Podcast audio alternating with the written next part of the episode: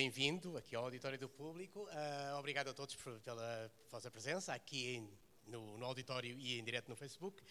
Um, esta paixão foi uma paixão que começou muito cedo, uma paixão antiga, muito influenciada pela sua bisavó, Celeste Rodrigues, sim, verdade? Sim, sim, sim. Isto eu, eu comecei a ouvir os CDs da, da, minha avó quando tinha um ano e aos dois, três, já, já sempre quis aprender guitarra e nessa altura queria começar a aprender e aos sete comecei a aprender com o Paulo Parreira e desde aí foi sempre, sempre Mas sempre, logo sempre. guitarra portuguesa, não Logo, logo, exemplo, logo, não, não, experimentar não. a viola? Não, não, coisa foi, foi género? logo guitarra portuguesa. Nem guitarra elétrica, nada Não, não, foi, foi era mesmo Ah. aquilo. Portanto, era, era muito uma fixação no instrumento. O que é que você via naquele instrumento? Ou seja, como é que olhou para a guitarra portuguesa naquela, com essa idade? Tão novo. Eu, como disse, eu ouvi aos discos, então aquilo começou muito só para ouvir e o som era, era incrível. E depois, mais tarde, ia vendo às casas de fado e não há explicação, é, é mesmo um dos melhores instrumentos que há. Som incrível, uma beleza. A sua aprendizagem foi com o Paulo Carreira, verdade? Ah, como é que começou? Lembra-se os primeiros tempos em que se agarrou a uma guitarra para tentar tirar de lá um som Lembro, minimamente audível? lembro foi, começámos com a técnica, porque nós Uhum. tocamos só com estes dois dedos. Começámos por aí e depois foi a aprender coisas básicas, como os acordes e, e fados básicos. Básicos que só têm dois acordes, não são básicos, depois para acompanhar é muito diferente. Claro. Mas como o fado das horas, para acompanhar depois Mas é foi, diferente. foi de alguma maneira uma aprendizagem difícil ou fácil para si? Que Era a Difícil. primeira vez que Difícil. É, e continua, vai sempre continuar a ser. não sentiu nunca, no princípio, vontade de desistir? Não, Dizer não, assim, e não, não, não consigo, sinto não sinto, é impossível. Agora é impossível, você já, já avançou muito. Mas ah, esta, de qualquer dos modos, essa sua aprendizagem levou a que aos sete anos já estava a acompanhar a sua bisavó ah, num concerto. Lembra-se esse dia, como aconteceu? Lembro, foi na, na gala da Rádio Amália e foi o meu primeiro concerto, nunca tinha pisado um palco e estava super nervoso. Também estava a acompanhar a minha avó e foi um sonho, um sonho que eu sempre quis e realizou-se naquele dia. E, e correu-lhe bem, vista à distância, correu-lhe bem essa... Na altura sim, na altura sim, agora se for ouvir isso, capaz de estar um bocadinho mal. Pronto. Mas há- você atreveu-se neste disco, que é um disco de estreia, é o seu primeiro disco, a, a fazer, eh, a escolher um repertório que não é um repertório fácil.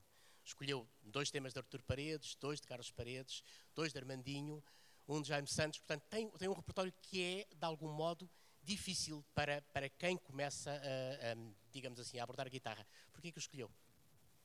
foi um repertório escolhido por mim e pelo meu mestre e escolhemos porque foram as primeiras guitarradas que eu, que eu aprendi desde sempre, como ao mudar de vida foi a primeira guitarrada que eu aprendi que gravei com o Ricardo Toscano no saxofone e eu, eu só fui buscar coisas que, que aprendi desde o início e que são temas preferidos das minhas referências E eh, já agora que falou no mudar de vida, o mudar de vida ehm, tem aqui a presença do Ricardo Toscano, no saxofone. Foi uma ideia sua, foi uma ideia do, do Paulo Parreira? foi uma ideia minha e do meu irmão, Sebastião Varela que também me ajudou a compor o, o Lisboetas e gravou o videoclipe Aliás, Lisboetas vai ser o, o último tema que vamos ouvir daqui a pouco. Eh, mas desde então, você, por exemplo, já teve um concerto eh, no CCB. Aliás, foi o guitarrista mais novo a ter um concerto em nome próprio no, no CCB.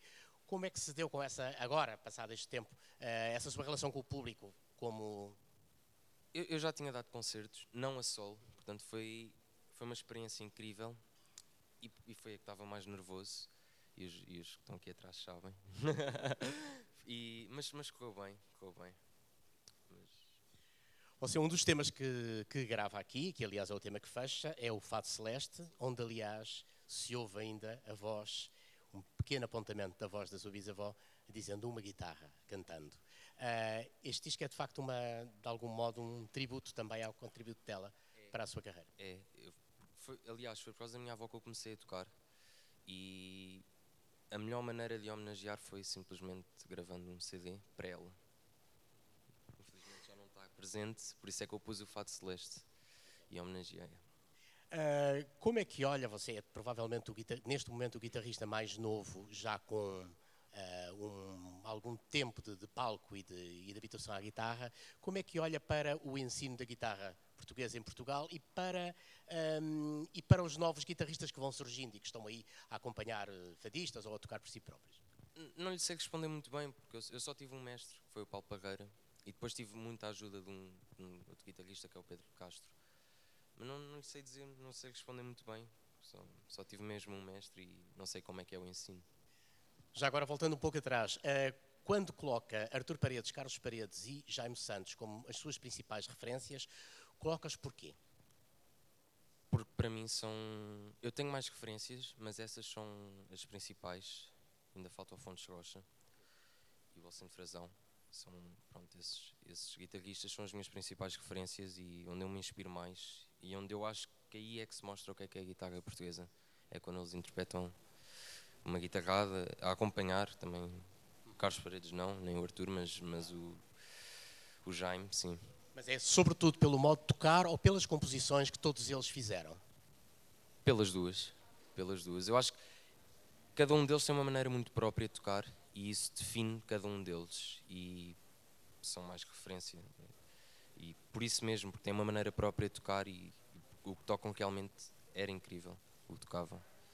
No seu caso, a sua abordagem à guitarra, à medida que foi aprendendo e que foi aprendendo com Paulo Parreira, o que é que foi absorvendo mais de um ou do outro em termos de, de, de dedilhar, de ataque às cordas? O que é que tem mais ou menos na sua cabeça, a mistura de tudo isso? Eu, eu nas minhas influências com o Paulo, eu vou, tento sempre ir buscar um bocadinho delas e pôr na maneira como eu toco, tanto na, nas malhas, nas malhas e, no, e na forma de interpretar e de saber acompanhar pelo menos um fadista. Isso, em tudo, em tudo.